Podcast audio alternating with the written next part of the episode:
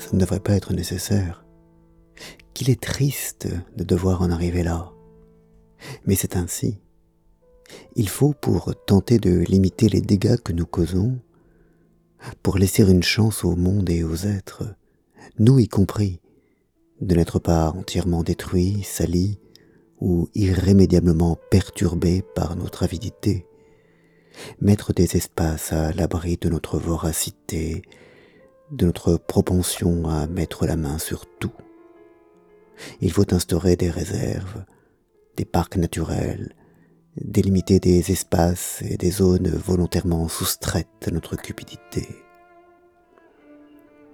Quelle insulte à notre intelligence, à notre raison, à toutes les qualités et vertus que nous portons en nous, de nous retrouver dans cette situation où, comme Ulysse, ou bien plutôt comme le docteur Jekyll, nous devons nous entraver pour éviter de commettre le pire. Un ivrogne, incapable de se contrôler, et qui doit s'enchaîner pour ne pas semer la catastrophe dans ces périodes d'ivresse. Nous devrions le sentir qu'un moment vient où nous allons trop loin, où à force d'exploiter, de gratter, de piller, de répandre partout goudron, fumée, plastique, de chercher des nodules, du sable et de l'eau fraîche, nous épuisons la poule aux œufs d'or. Mais c'est plus fort que nous. Nous ne pouvons nous empêcher de grappiller ce qui peut l'être encore, de tendre la main. C'est pourquoi il faut, contre nous-mêmes, contre ces arguments que nous savons si bien construire, contre ces justifications que nous savons si bien présenter, revenir aux choses simples.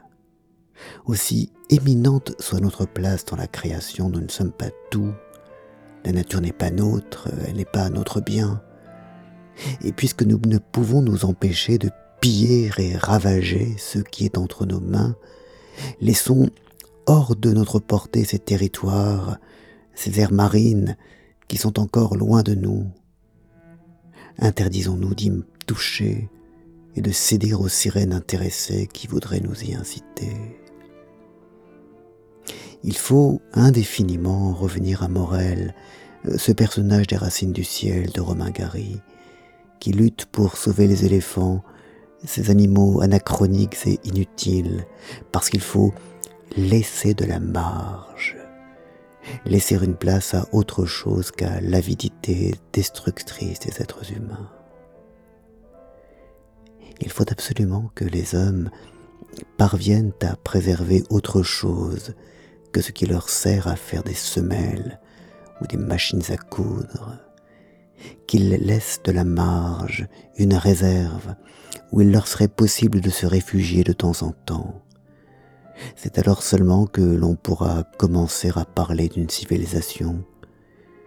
Une civilisation uniquement utilitaire ira toujours jusqu'au bout, c'est-à-dire jusqu'au camp de travail forcé. Il faut laisser de la marge.